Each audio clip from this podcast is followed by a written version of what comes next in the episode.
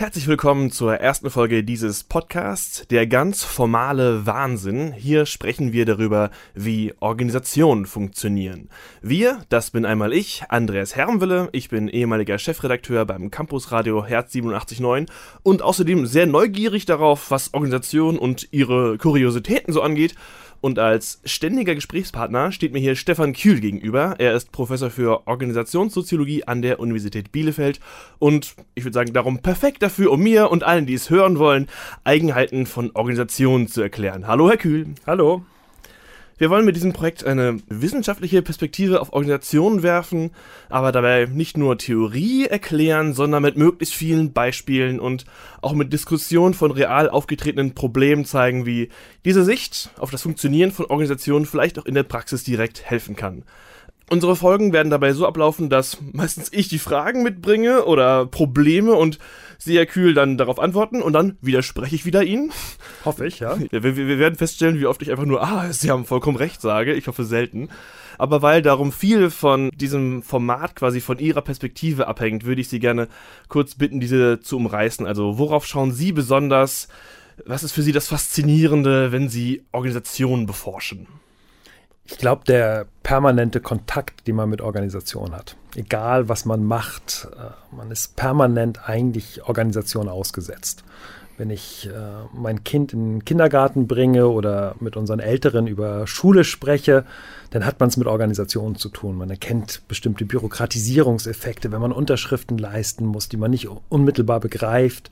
Wenn ich danach mit dem Zug fahre, ähm, habe ich Kontakt zur Deutschen Bahn. Wenn ich danach ähm, entweder jetzt an der Universität als Universitätsprofessor meine Lehre mache, dann habe ich mit Organisationen zu tun. Wenn ich als Organisationsberater irgendwo tätig bin, dann ähm, habe ich mit Unternehmen oder Verwaltung oder Ministerien zu tun, die ihre Eigenlogik haben. Man, man kann Organisationen eigentlich nicht ausweichen. Freundschaften kann man ausweichen, aber Organisation, das ist extrem schwierig. Was unterscheidet dann Ihre Perspektive, die eines Bielefelder Organisationssoziologen von hm, einer anderen Schule? Ich glaube, die kennen Sie jetzt besser, Sie kennen andere Perspektiven. Man kann, kann sagen, von so einer klassischen Be äh, Betriebswirtschaftsperspektive ja, zum mhm. Beispiel. Das ist äh, eigentlich da, wo man die Organisationssoziologie auch in Diskrepanz zu anderen disziplinären Zugängen ähm, betrachten kann. Und ich glaube, dass die Organisationssoziologen noch viel stärker als zum Beispiel Betriebswirte sich erstmal dafür interessieren, wie die eigentlich funktionieren.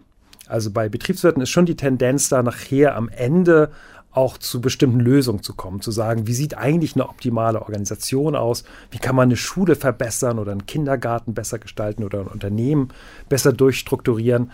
Und wir Soziologen sind an der Stelle erstmal sehr neugierig, ähm, wie das eigentlich genau funktioniert und äh, ziehen diese Frage nach, was kann man besser machen, ziemlich weit nach hinten. Und dadurch kriegen wir dann schon, glaube ich, auch Beobachtungen auf Organisationen, die vielleicht eher ungewöhnlich sind, die man mit so einer klassischen betriebswirtschaftlichen Herangehensweise nicht in der gleichen Art und Weise ins Blickfeld bekommt.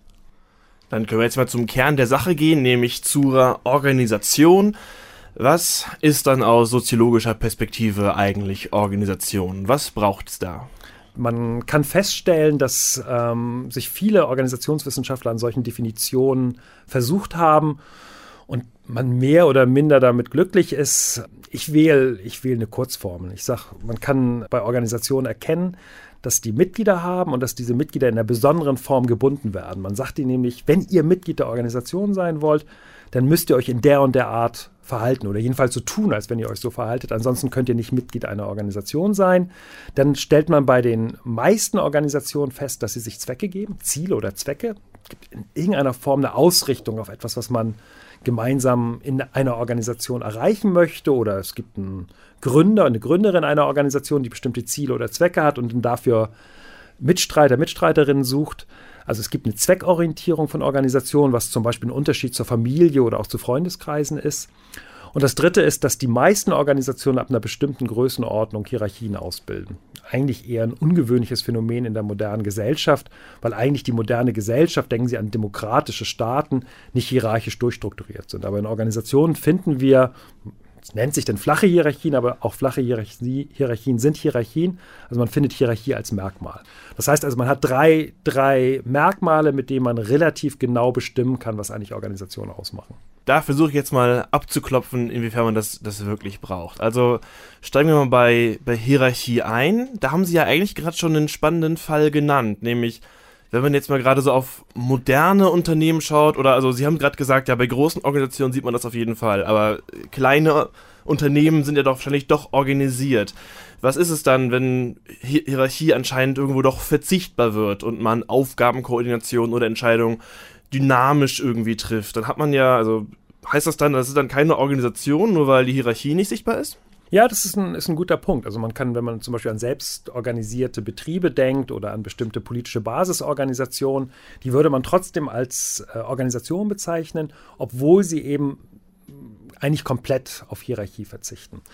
Da würde ich sagen, das ist, das ist ein, ähm, ja, ein Sonderfall von äh, Organisation, was damit zusammenhängt, dass wenn eine Organisation ganz klein ist, noch bestimmte Ausdifferenzierungen, zum Beispiel vertikaler oder horizontaler Art, ähm, nicht nötig sind. Also vertikal heißt also eine hierarchische Unterteilung in verschiedene Zuständigkeiten, wo Leute andere anweisen können.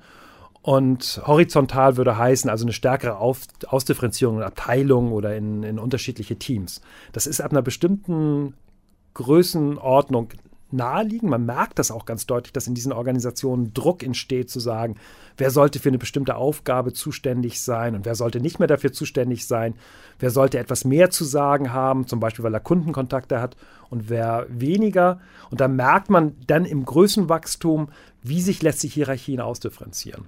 Und wenn ich jetzt so eine politische Basisorganisation oder einen selbstverwalteten Betrieb nehme, kann man sagen, die halten bis 20 oder 25 Mitarbeiter, Mitarbeiterinnen das ohne Hierarchie aus. Aber irgendwann merkt man den Hierarchisierungsdruck. Dann steigen Leute aus und sagen, ich halte diese ewigen Diskussionen nicht mehr aus, wir brauchen stärkere Entscheidungszentralisierung und dann gründen die halt ihr eigenes Unternehmen. Also ich kann das an, an einem Beispiel mal illustrieren weil das mein, mein Stammcafé oder eins meiner Stammcafés in München ist. Café Ruffini, ein selbstverwalteter Betrieb, läuft seit 40 Jahren ganz hervorragend.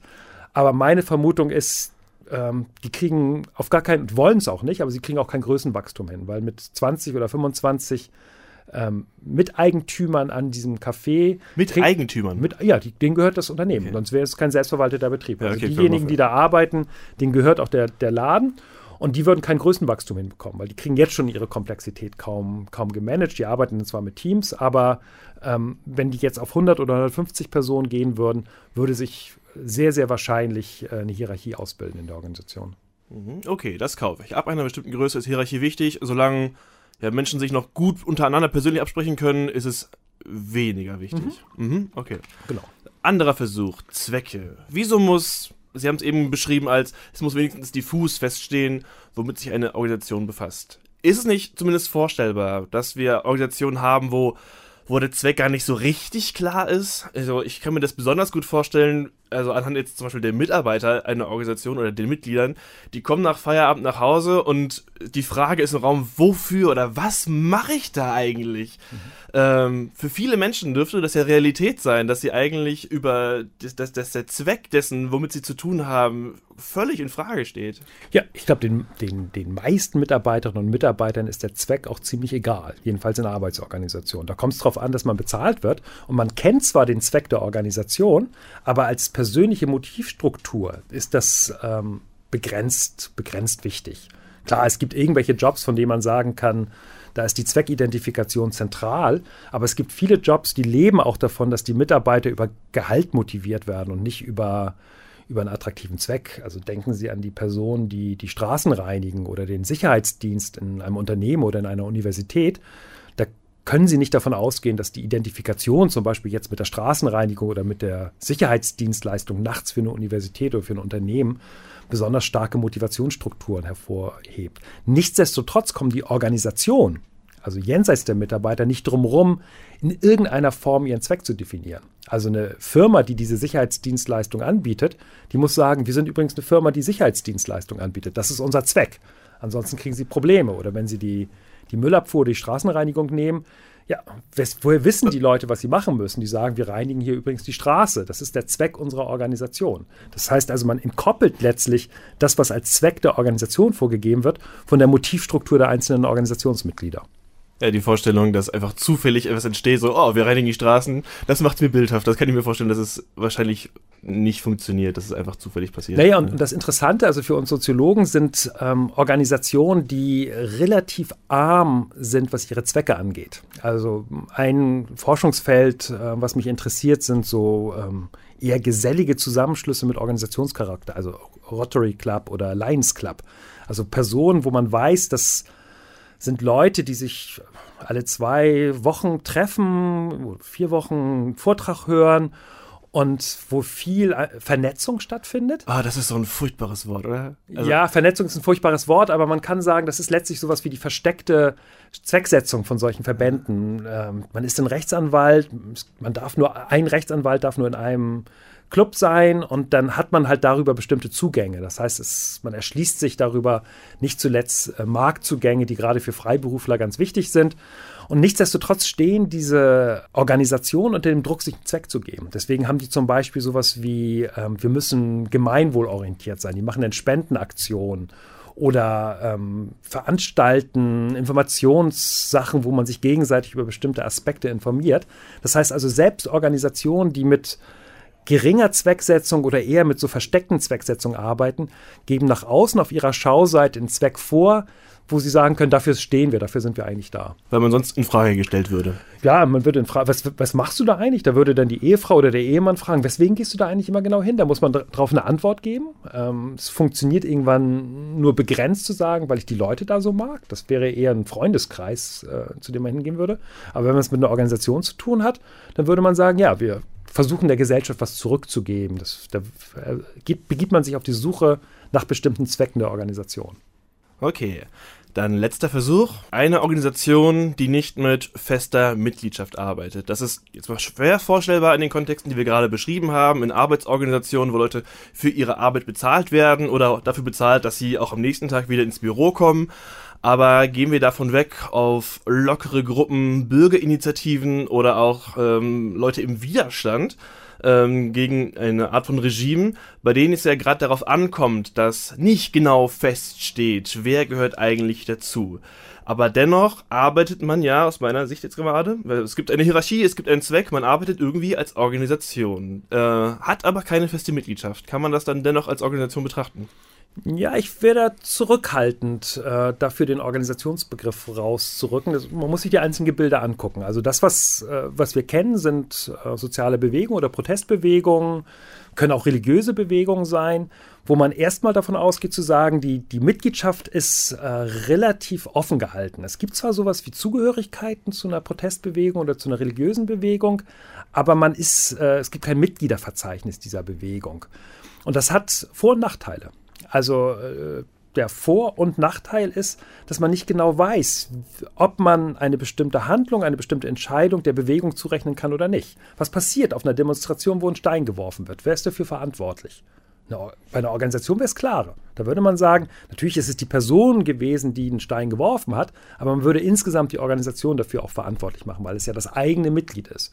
Das ist bei einer Protestbewegung deutlich ähm, ähm, deutlich schwieriger. Also weder ist die Protestbewegung gut in der Lage, solche Phänomene zu unterbinden, aber sie ist auch nicht dafür haftbar zu machen. Eine Protestbewegung hat keine Adresse, wo man sagen kann, liebe Friedensbewegung oder liebe evangelikale Bewegung, ähm, wir hätten da ein Problem mit euch, weil da werden Steine geworfen oder ihr stört irgendwelche Aktionen.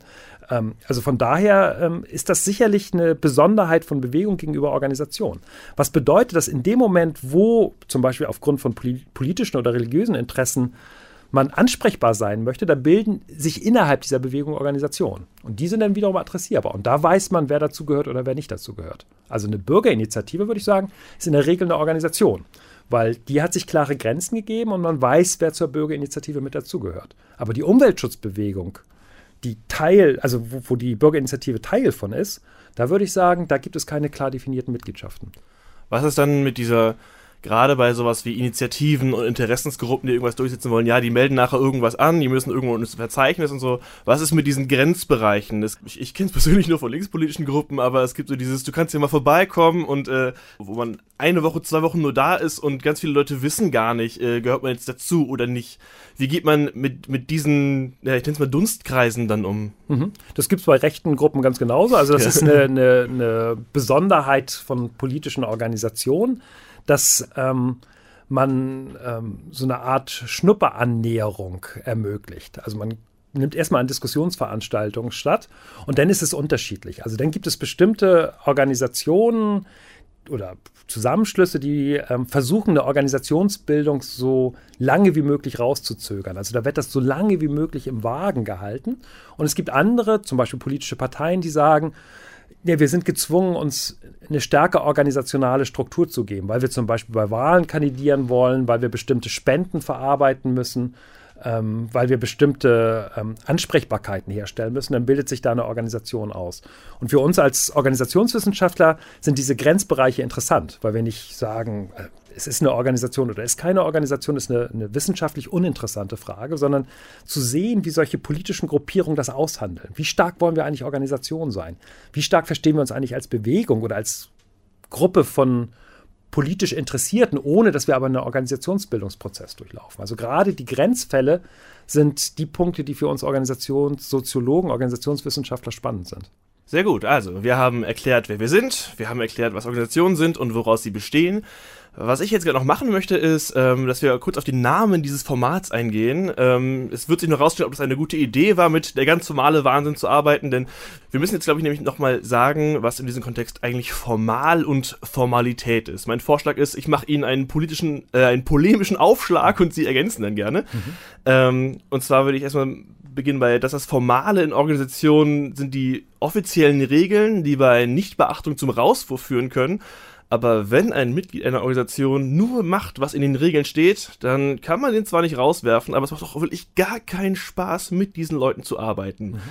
Was halten Sie davon? Ja, das ist, finde ich, eine sehr präzise Beschreibung, wie das in Organisationen abläuft. Die Formalität des formalen Wahnsinns geht auf diese Geregeltheit. Also die, die Möglichkeit zu sagen, wir haben hier bestimmte Regeln in einer Organisation, bestimmte hierarchische Kommunikationswege, bestimmte Prozesse, an die musst du dich halten, wenn du Mitglied der Organisation bleiben möchtest. Das betont die Formalität. Und Wahnsinn betont den Aspekt, dass ganz viel in der Organisation eben nicht formal geregelt ist. Es gibt eben Erwartungsbildung, die im Schatten der Formalität stattfindet. Es gibt Organisationswissenschaftler, die sagen, dass das Leben in Organisationen ist wild. Und ich glaube, die meisten, die mit Organisationen zu tun haben, die würden auch sagen, ja, da passieren ganz viele Sachen, die mit so einer rein formalen Beschreibung nicht ähm, wiedergebbar sind, die, die verloren gehen würden.